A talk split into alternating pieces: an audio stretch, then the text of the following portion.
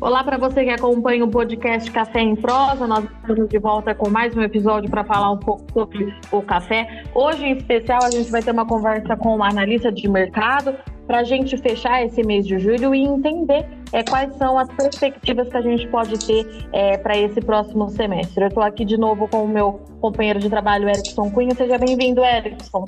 Olá, Virgínia. Obrigado, estamos aqui mais uma vez com o Café em Prosa Podcast. Esse é o podcast sobre o mercado de cafés aqui do site Notícias Agrícolas. E uma das intenções aqui no podcast é trazer né, essas análises de mercado também para você que nos ouve ficar aí atento ao que está acontecendo com esse mercado, né, que tão gostoso que é aqui o nosso mercado de cafés. E hoje a gente vai ter a presença também do Fernando Maximiliano, ele que é analista da StoneX. Seja bem-vindo, Fernando, aqui ao Café em Prosa Podcast. Boa tarde, olá Erickson, olá Virgínia, é um prazer enorme estar é, tá participando aqui no podcast do Café em Prosa é, do Notícias Agrícolas. É um prazer enorme a gente é, trazer um pouco da nossa perspectiva, da nossa visão do mercado de café para, para os, os, nossos ouvintes aí. E eu, eu, eu gostaria também de agradecer o, o, a dedicação deles para estar tá nos ouvindo aqui. Fernando, a gente conversou aí algumas vezes durante até até fechar esse mês de julho, a gente vem trocando ideia para saber como é que vai ficar o mercado. É, como é que a gente pode fechar esse segundo trimestre? Aconteceu aquilo que era previsto pela Stonex? A gente teve alguma mudança? O que, que a gente pode resumir para o produtor? Então, Virginia, é, Primeiro, a gente, só para a gente entender né, todo esse contexto e todo esse ambiente do mercado de café que, que realmente é, ficou bem é, volátil, principalmente no segundo é, trimestre do ano, devido à pandemia do coronavírus. A gente viu aí é, os preços de café flutuarem e, e, e por, um, por um bom período, né, os, os preços estiveram muito é, estiveram bons no Brasil, estiveram é, muito ruins lá fora e é toda uma situação complexa que a gente viu aí, né? Então, assim, para a gente já trazer um balanço, né? A gente entrou aí é, no, no, segundo no, no, segundo trimestre do ano, é, na realidade é o último trimestre do ano safra 19/20, né?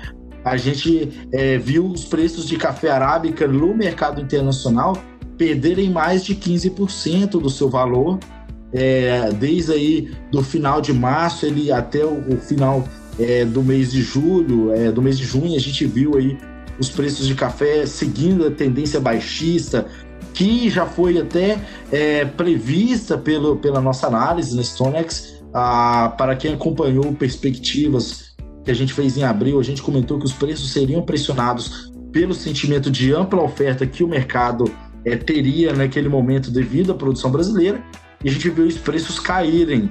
É, já o preço do café robusto, Virginia, é, lá em Londres, ele, na realidade, durante esse período, ele não apresentou variação. Na verdade, a gente viu a queda de um dólar só por tonelada, e esse preço, essa variação, ela, claro que foi volátil, né? A gente viu o preço subindo e caindo, mas o, o balanço final ele ficou quase que inalterado é, para os preços no mercado no mercado internacional. E aí a gente viu, principalmente para a Arábica, essa questão da pressão nos preços devido a, a essa ampla oferta, Virginia. Trazendo é, em consideração essa sua primeira fala, né, que realmente foi um mercado altamente volátil, a gente que acompanha aqui no site, a gente viu que quando o café subia, subia muito e quando cai também cai bastante.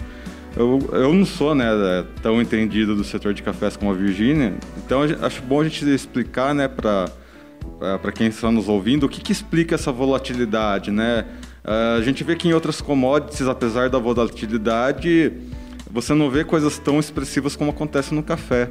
Por que, que o café tem essa diferença tão grande nessa, nessa volatilidade? O que, que explica esses movimentos? É, para a gente entender né, o mercado de café, e na realidade, isso se aplica ao mercado de qualquer outra commodity, a, a commodity agrícola, né? A gente, a gente consegue dividir em três grandes grupos é, de informações, de, de fatores que vão influenciar é, o mercado de café. Então, primeiro, a gente é, já pode elencar que um dos fatores que afeta é, o mercado de café são a questão do clima, Então, esse a gente nem entra muito em detalhe, porque o clima é uma coisa que é bem imprevisível. A gente, a gente é, é uma das coisas mais difíceis de você tentar prever, né? Então, tem que acompanhar a questão climática, mas isso é um dos fatores que vão afetar. E aí a gente entra em dois outros grupos, que é a questão macroeconômica e o balanço de oferta e demanda.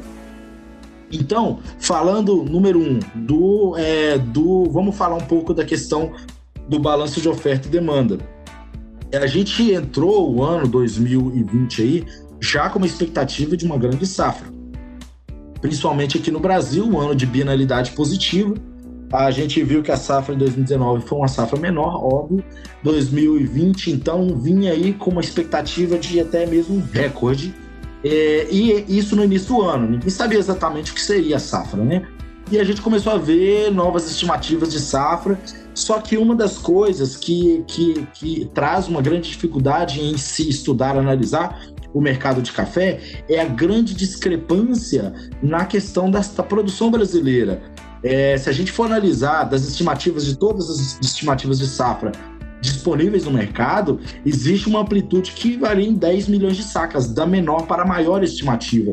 Então, é, a, a, a, divulgação, a, a, disseminação dessas informações de produção brasileira, que está ligado no balanço de oferta e demanda, ele trouxe muita, aí, é, muita volatilidade, principalmente pelas estimativas que você vê estimativas governamentais brasileiras com é, números muito pequenos, mas você vê estimativas do USG ou estimativas do, do mercado de forma geral, das empresas particulares, a gente viu estimativas bem maiores. Então, essa incerteza com o real balanço de oferta e demanda é, traz aí, provoca volatilidade. Mas esse é um cenário comum para o café, a gente tentar entender o balanço de oferta. Neste ano, a gente viu uma coisa a mais, que foi a pandemia.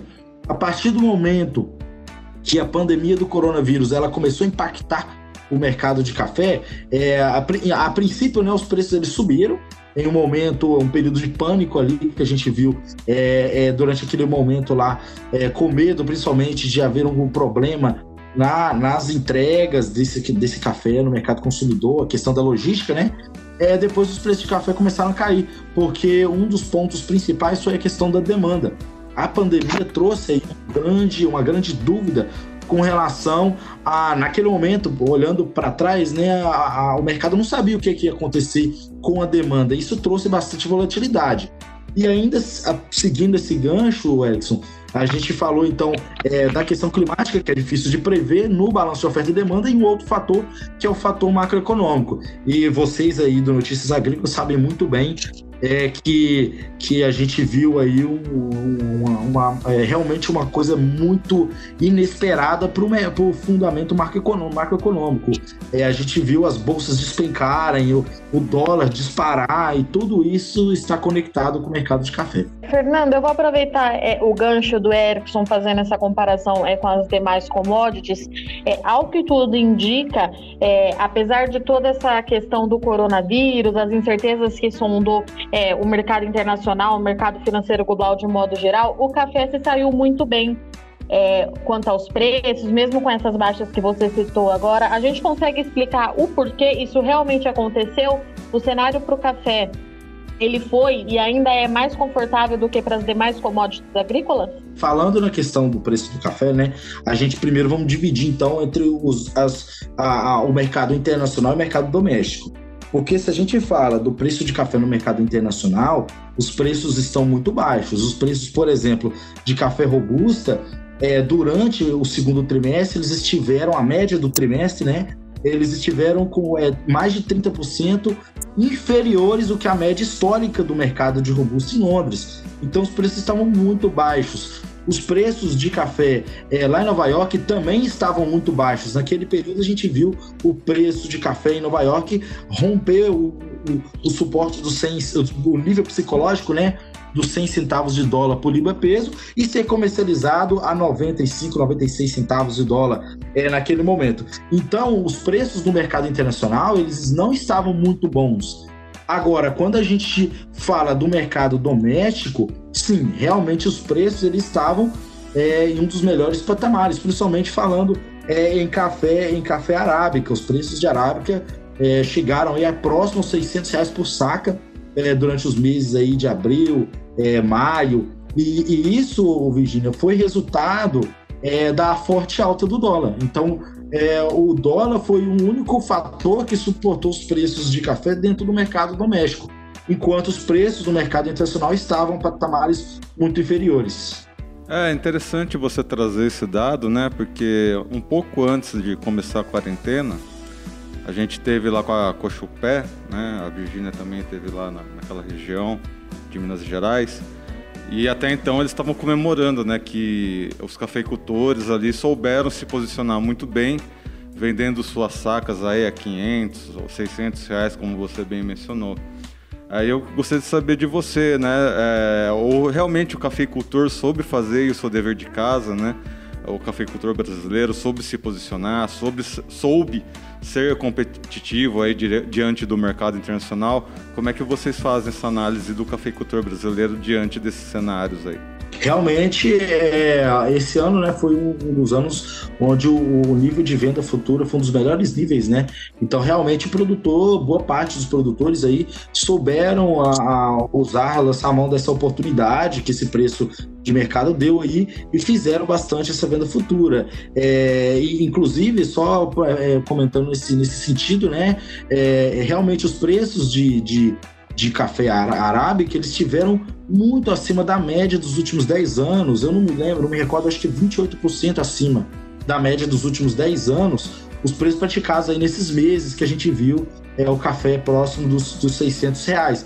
Então, realmente é um patamar. Quem, quem, quem observou essa questão é, é, é, do preço não, histórico, ele viu que era uma oportunidade e teve gente sim que se posicionou bem nessa condição. Aproveitando, Erickson, para poder é, é, é, já falar nesse sentido, né? É, por outro lado, o preço de, de robusta, a gente viu aí é, um movimento parecido, similar com o que aconteceu com o preço de café arábica, só que os preços ainda eles, eles, eles estão melhores do que o ano passado, né? É, mas eles, e eles ganharam ainda é, um, um valor é, substancial durante o, o segundo trimestre, mas eles ainda não estão nos patamares que já foram vistos em 2016. Mas é claro que a gente tem que ter em mente que aquilo foi é, resultado de uma, de, um, de uma coisa diversa, que foi a seca que, que é, causou um problema sério na oferta do café robusto no mercado nacional, mas de qualquer forma os preços de robusta eles ainda estavam no patamar é consideravelmente bom se for, se for considerar histórico do café e não pensar naquele período que a gente viu aí de 2016. É, Fernanda, falando um pouquinho agora, então, é para esse segundo semestre, né? A gente está aí, a colheita é, começa a ganhar corpo, é, algumas consultorias falam que a colheita já está em torno de 70%. Na área de atuação da Cospé, a cooperativa fala que a colheita chegou em 50% na semana passada. Quais são as expectativas para esse segundo semestre da Stonex? É, o que, que vocês esperam? A gente deve continuar com esses patamares de preço? O produtor pode esperar é, um aumento nos valores em Nova York, na época da florada? Como que você tem avaliado? Eu quero trazer aqui um, um, comentário importante que a gente até observou é, nesses últimos dias aí, o, o, mercado de café, né? Ele, ele apresentou um, teve uma reação muito forte nessa última semana. A gente viu os preços, é, se for pegar o balanço entre o dia 17 e o dia 24 de julho, né? A gente viu aí é, Nova York tendo um incremento é, de mais de quase 9%, né? E, e, Londres também apresentou um grande incremento. Na realidade, os preços em Londres têm é, seguido uma trajetória altista é, desde de meados da, da, desde de meados da primeira quinzena do mês de julho. Então, a, a, o que, que a gente está observando, o, o Virginia, inclusive até um ponto para a gente é, é, é, interpretar como, entender como que o mercado de café entende essas coisas, os, os participantes. Então, vamos lá a gente chegava aí no segundo trimestre com um ambiente, um sentimento de ampla oferta, com toda aquela questão da produção brasileira, com o problema da demanda, mas como até foi dito no evento Perspectivas que a gente fez na Stonex, a, o, naquele momento, no fim do segundo trimestre, o mercado de café ele já digeriu todas as informações negativas, ele já interpretou todas as negativas, o mercado já entendeu que a produção brasileira é recorde neste ano de 2020 é, 2020-21. O mercado já entendeu todas as questões relacionadas à demanda. É claro que é incerto ainda o tamanho desse problema ligado à demanda, mas o mercado sabe que a pandemia está lá afetando, que provocou o fechamento é, das, das é, cafeterias, dos hotéis, enfim. Então, é, a, as notícias negativas elas já foram digeridas. E a partir desse momento, é claro, um agravamento na questão da demanda poderia sim ser um problema sério para os preços de café, mas a partir de agora, o, o mercado já precificou essa questão negativa, então ele já começa a olhar outros fatores. Ele já volta os seus olhos para a safra 21, 22, que está no estágio inicial. A, a, a florada vai começar aí Inclusive, a gente já viu alguma florada no, no café é, robusta, já é um café bem precoce, né? se comparado com a arábica, né? Então já, te, já vi regiões é, com, com o início da florada do café robusta, isso vai afetar. A gente, a gente, o mercado vai ficar de olho aí é, é, continuar de olho no clima, né? Claro, porque um clima seco e quente pode, é, pode gerar um problema na, na, florada. O mercado também já começa a voltar os seus olhos para outras origens a gente tem aí a colheita no, na Colômbia, vai começar a segunda, segunda colheita do ano deles, no segundo semestre. O mercado vai voltar os seus olhos é, também para a colheita na, na, na, América Central, que deve começar em meados de outubro. O mercado já também vai ficar de olho no desenvolvimento da colheita no Vietnã, que só deve começar em novembro. Então aí a gente já começa a, a, a, a preocupar com o próximo balanço de oferta e demanda que vai vir aí no, no, no próximo ano. Então, assim, a perspectiva é que os preços de café, fundamentalmente, eles podem seguir pressionados com essa questão da oferta em 2021, mas eles podem ter suportes aí dessas questões, das incertezas que agora começam a ser maiores no ponto de vista da oferta. E uma vez uh, o mercado voltando suas atenções né, para os fundamentos né, do mercado, você mencionou aí, né? A, a, colheita tende a ser uma colheita boa, porque o clima está favorecendo tudo mais. A demanda continua incerta. Isso no, né, no, nos fundamentos indica aí uma volatilidade puxando um pouquinho para baixo, exatamente por causa do fator demanda. Mas o que eu quero entender também, né, com relação a isso, é, que, é com relação a, aos estoques, né? O quanto os estoques podem influenciar nesses fundamentos. Então, Erickson, os estoques, assim, a gente, a gente acompanha vários dados, vários dados de estoques, né? Então, eu vou listar alguns dos dados que são indicadores para o mercado de café que o mercado tende a reagir, né? São é, os estoques certificados das bolsas, o estoque é, da Bolsa de Nova York, o estoque da Bolsa de Londres para o café robusta. A gente tem aí os estoques, é, um dos mais, é, dos, dos mais é, referenciados são os estoques da Green Coffee Association, o DCA, que traz aí os estoques de café nos portos americanos. É, a gente tem outros dados de estoques também que são interpretados, mas eu acho que a gente pode é, é, é, discorrer sobre esses dois principais estoques, que são indicadores importantíssimos, esses os certificados e os estoques de CA. Então vamos falar uma coisa, um dos pontos é o seguinte, os estoques certificados eles estão caindo caíram muito, estão num dos, dos níveis mais baixos da história. Se não me falha a memória, é, o do Arábica já está nos níveis que foram vistos em 2017 ou antes.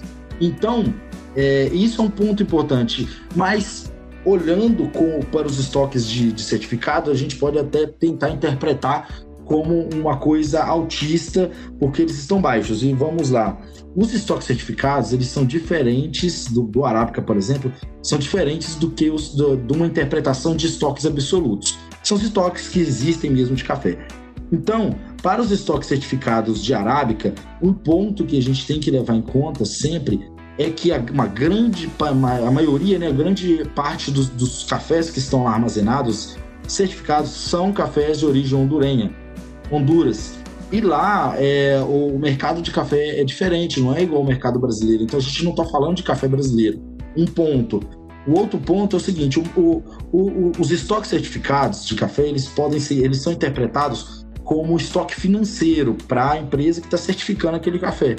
Só que no momento de pandemia, em todo esse, esse ambiente em que os preços, é, é, é, é os preços diferenciais, principalmente, ou seja, os preços nas origens estão é, altos com relação à referência da bolsa, não, não faz sentido para o agente, para a empresa, armazenar esses estoques é, certificados, porque existe uma penalidade de preço pelo período que os estoques ficam é, armazenados na bolsa. Então, neste momento de pandemia, não vale a pena para os agentes estocar café certificado na bolsa. Então a gente já tem aí uma redução da entrada de café dentro desses estoques. E por outro lado, para quem é uma torrefação, uma indústria lá fora, é o café mais barato do mercado. Se ele vai tentar comprar um café em Honduras, por exemplo, é, ele vai ter que pagar um preço acima do valor de bolsa hoje, por exemplo. Enquanto ele pode pegar e comprar um café certificado com valor inferior ao valor de bolsa. Então, nesse contexto, devido ao mecanismo do, dos estoques certificados, faz sentido a queda dos estoques certificados. Agora, vamos lá. Os estoques da GCA traz os estoques é, nos portos americanos, eles, eles, eles são diferentes. E aí o mecanismo de interpretar é outro, porque realmente são uma amostra dos estoques que estão lá nos Estados Unidos. E quando a gente tem um aumento no estoque, é, vamos pensar num cenário esquecendo a pandemia se a gente vê um aumento no estoque, são duas coisas que podem estar acontecendo: ou é uma redução na demanda, ou é um aumento na oferta, certo? Só que nesse contexto, a gente vê, inclusive, até é, é uma, houve até uma redução né, das exportações é, de arábica, principalmente é, nesse, nesse, nesse último mês, que é sazonal aqui do Brasil. Então a gente vê aí que não é uma questão ligada tanto à oferta e que sim o aumento nos estoques é, DCA poderia estar ligado a uma um déficit na demanda. E o que, que aconteceu com esses estoques? A gente está falando desses estoques aqui, mas é, a gente não explicou o que, que aconteceu com eles. Então, olha só, os estoques eles tiveram, é, eles tiveram um aumento, é, eles aumentaram na realidade, né? É, mais de 17% durante o segundo trimestre. Então eles foram aí de de uh, em torno de 6 milhões de sacas para 7,1 milhões de sacas é, em, em, em, junho, que é o último dado que a gente tem. Então, e esse valor é ainda maior do que o que foi observado é, no mesmo mês do ano passado. Ele é maior do que foi observado em 2018. Então, é, e esse aumento nesses estoques da Green Coffee Association indicam que, de forma geral, é, a demanda não está conseguindo acompanhar a oferta, ou seja, a demanda está deficitária, e aí é, é, a, a vem de, de, corroborando né, com todo esse contexto é, de preocupação com a pandemia. Então, até é importante, já aproveitando essa questão da perspectiva, para quem está é, acompanhando o mercado de café, para quem quer entender exatamente o que vai acontecer, entender melhor o que vai acontecer, né? O próximo, é, o próximo dado desses estoques será divulgado no dia 15 então, é, dia 15 do próximo mês vai ser referente a julho. E aí já vai ser de novo mais um indicador é, de, do aquecimento dessa demanda. Se a gente vê esse estoque crescendo mais ainda, isso pode ser, isso pode ser é, é, baixista, pode indicar aí que a, demanda está deficitária em relação a, a, a, ao consumo, em relação à oferta, ou seja, o, a pandemia está realmente provocando danos mais sérios à demanda. Mas caso esses estoques venham um pouco inferiores ou com um crescimento moderado, né, um crescimento menor do que a gente tinha, tá, está vendo, isso aí pode indicar que a demanda pode estar se recuperando. Fernando, é, falando um pouco dessa questão de demanda, consumo, é, a gente tem uma safra, como você mesmo disse, de ciclo alto é, entrando no mercado agora. É, as exportações, é, a gente tem essa, essa incerteza muito grande do, da se a demanda vai acompanhar ou não vai a oferta, mas o que a gente pode esperar dessas exportações agora no segundo semestre, que tradicionalmente seria um período em que o Brasil é, embarcaria muito café? Então, é, é, a gente espera, então, sazonalmente, né, o Brasil, ele, ele, ele tem aí é, um incremento nas exportações a partir desse mês agora de julho, agosto, aí a gente é, espera ver um aumento sim nas exportações. Essa é uma pergunta interessante, porque a gente está falando aqui da demanda, demanda deficitária, é, de uma demanda menor, mas isso não, isso não provocaria uma redução tão grande assim em termos de exportação brasileira no segundo semestre. A, a, a, toda essa interpretação da demanda, a gente tem que entender em relação ao balanço de oferta e demanda, mas esse café, ele, é, existe a tendência que ele seja exportado, a gente espera assim que as exportações se mantenham firmes no segundo, é, no segundo semestre do ano, ainda mais agora com o ano em que a, a, vamos elencar, né? Apesar de toda essa preocupação com a demanda, a gente tem que entender que a gente está num ano positivo no Brasil. A gente está com a alta do dólar, ele é, é ele é negativo para vários outros setores da economia, mas pra, para o agronegócio é positivo. A gente acabou de comentar que os preços de café estão a um, a um bom patamar devido à alta do dólar. Então, assim, isso faz com que o café brasileiro fique competitivo no mercado internacional. Isso atrai compradores para o café brasileiro. E, então, assim, a, a, expectativa, então, nesse contexto, é que com o ambiente que o dólar é, cria para o café brasileiro, com é, essa entrada dessa safra, que é um ano positivo, que é uma safra grande, que é uma safra recorde, inclusive, e, e que esse é, esse é, um cenário que é natural a gente veja aí um aumento grande nas exportações do segundo, do segundo semestre, Virginia. E aí a gente aproveita e já puxa o gancho para comentar um pouco das exportações de robusta, porque o café robusta, né, ele, ele surpreendeu é, nesse ano safra pelo seu volume de exportação. Inclusive a gente havia comentado isso. O café robusta, é, é, desde, é, desde no, no segundo né, trimestre esse ano, né, ou seja, desde o início do segundo trimestre, a gente viu aí que ele aumentou, as exportações elas aumentaram em, em 144%, é um, é um, volume incrível. E por que isso? Se a gente até com quem, quem trabalha com café robusto sabe que alguns anos atrás as exportações eram elas eram é, muito pequenas, quase zero. E isso se deu é, devido à competitividade do café do café robusto. A gente viu aí ah, o ambiente de mercado favorecendo o café brasileiro é, nesse, nesse contexto internacional, o que aí é, é, colocou o café brasileiro em primeiro lugar é, em termos de competitividade e de atratividade para os compradores lá fora. O nosso diretor aqui, o Daniel Olive, ele chegou aí para a China no final, no segundo semestre do ano passado, e ele notou uma grande aceitação do café lá na China, principalmente entre os jovens, né? E a China tradicionalmente tem uma preferência por chá, né, tudo mais. E, mas ele viu que a penetração do café, pouco a pouco, estava avançando lá uh, dentro da China, e isso foi confirmado por alguns especialistas que estavam acompanhando uh, aquele grupo de viagem naquele momento. Agora, minha pergunta é: uh, se nesse momento a China está se confirmando como um grande consumidor de café, ou se há expectativa da China entrar, né, logo que a pandemia terminar, tudo mais, se a China vai se mostrar como um grande consumidor e quais os impactos né, uh, que isso pode trazer para o setor. É, essa, essa questão da China é bem interessante, né? Porque os números, é, quando a gente fala de China, né, os números são sempre muito grandes, muito é, é, é de, é, são é, geralmente é um crescimento muito grande, né, que a gente observa até em, em outras commodities e, e, e, assim, a questão da China é, é, a China ela tem um crescimento sim muito grande no consumo de café, ela, ela, ela tem esse, esse ritmo de crescimento até maior do que os outros países, mas é, em termos de volume, a China ainda não ela não, ela não é um, um, um grande consumidor, ela não tem um peso no balanço global do café ainda. Claro que isso não descarta a possibilidade de a China no futuro vir a ser um grande consumidor e começar a ter um importante, é, um papel mais importante nesse mercado. Mas assim, a questão da China é, é um, evento que aconteceu de forma similar até no Japão. E se você pegar a história até é, na, na, época do chá lá na Inglaterra, é, é, uma transição, né, que culturalmente o povo, o povo, é, por exemplo, o povo japonês ou o povo é, inglês, eles deixaram de consumir chá é, no caso do, da Inglaterra, né, é até uma questão de uma doença de planta que atrapalhou lá a produção.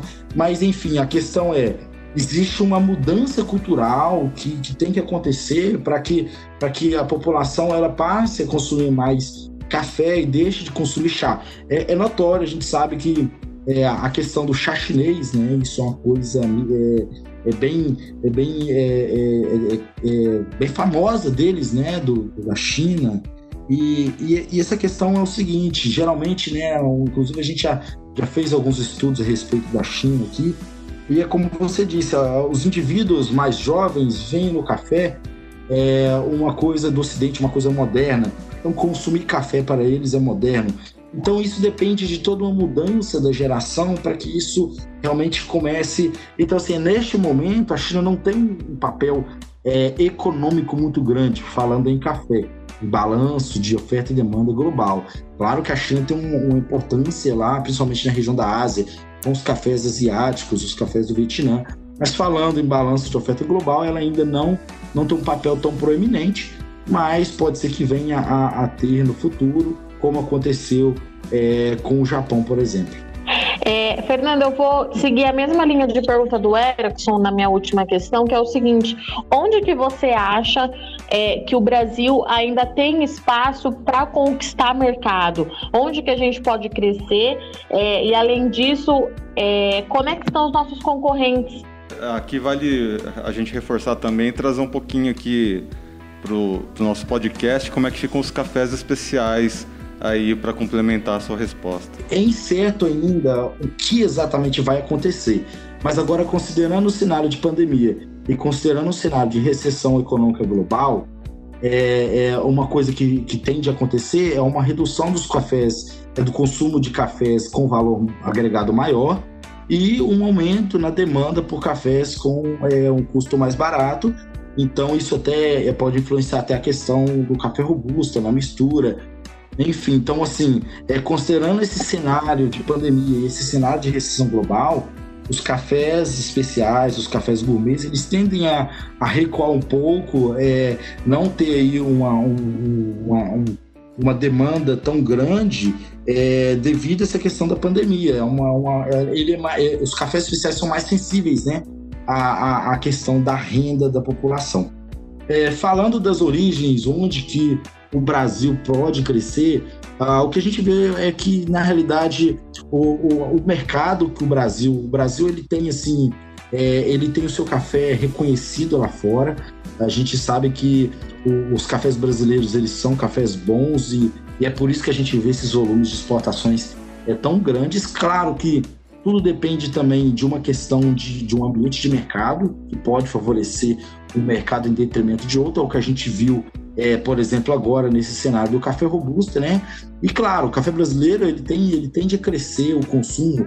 É, a gente sabe que a população vai crescer, a gente sabe que eventualmente a, a vai acabar essa pandemia, a gente sabe que que a, a, a, se acontecer a gente entrar num período de recessão, eventualmente esse período de recessão vai acabar e aí os cafés é, de maior valor, valor agregado também podem aí ter sua, sua demanda, é, ver sua demanda em recuperação, mas o, o, café brasileiro, a gente tem sempre a expectativa que ele sempre vai conquistar um mercado novo, o mercado começa a aparecer, igual a China, é, é ainda muito incipiente, mas daqui a alguns anos ela pode começar a ter um papel mais importante em termos de, de consumo de café, e aí é um mercado que que o, o Brasil pode estar tá atendendo, com certeza. É, os mercados consumidores consolidados, né? a gente sabe Estados Unidos, Europa, é, eles, eles crescem, mas eles crescem a um ritmo um pouco menor. Então, realmente, existe, existem oportunidades né, nesses, nesses países, nessas regiões do mundo, onde, onde o consumo ele ainda é incipiente. Onde ele é incipiente, existe espaço para ser criado um mercado. É, então, e aí fazer um apanhado né, do que, que a gente vê dos nossos concorrentes, né? Vou até fazer um, um resuminho. É, a, a, Colômbia, né? A Colômbia, ela teve, a gente viu uma redução é, lá no mês de abril, uma redução na, na, produção deles lá, eles quantificam a produção deles mensal, né? É um, um, um sistema de produção diferente. E, e, e as exportações até é, retraíram naquele momento. E, mas a gente viu que se, elas se recuperaram, o país segue aí colhendo a sua safra sem grandes problemas, então a oferta do café é, colombiano segue normal. E um detalhe também que a, a, produção lá do país, a gente tem expectativa aí que a produção ela ela ela seja ela a próxima produção seja em um patamar é, similar né do que a gente viu é, nesse último ano. A gente aí pode comentar também é, do Vietnã. Então o Vietnã agora é o principal produtor de café robusto né? E a gente observa que o país segue é, no período de entre safra agora, o, o, o, o café está no período de crescimento dos frutos, vai entrar logo logo no período de enchimento dos grãos, o que é importantíssimo. Aí a gente sabe que a questão climática vai influenciar, ah, existe uma expectativa aí até de uma quebra, quebra na produção, uma quebra não, minto, uma redução na produção com relação a 2019 e 20. Então, existe uma expectativa que a produção do Vietnã vai ser um pouco menor, é, mas ainda é, existe um consenso aí, inclusive os dados do USDA falam em um número em torno de 30 milhões de sacas, mas lá é, o país sofreu um pouco com o período mais seco em maio, é, mas a chuva já voltou. Claro que ele precisa de uma condição ambiental melhor, mas as chuvas elas têm, têm, têm dado uma condição é, razoavelmente favorável lá no Vietnã. A Indonésia está colhendo, então a Indonésia também é produtor de café robusta, tem café arábica, mas o carro-chefe é o robusta. Eles estão colhendo, tiveram muito problema no início da colheita devido ao excesso de chuva, é, mas a, a colheita parece é, estar seguindo normalmente. É, nas Américas Centrais, aí, um destaque que a gente tem sempre para a Indonésia, né, para Honduras, que é um país produtor aí, de café arábica e é um dos, dos, principais competidores aí com o café brasileiro, né?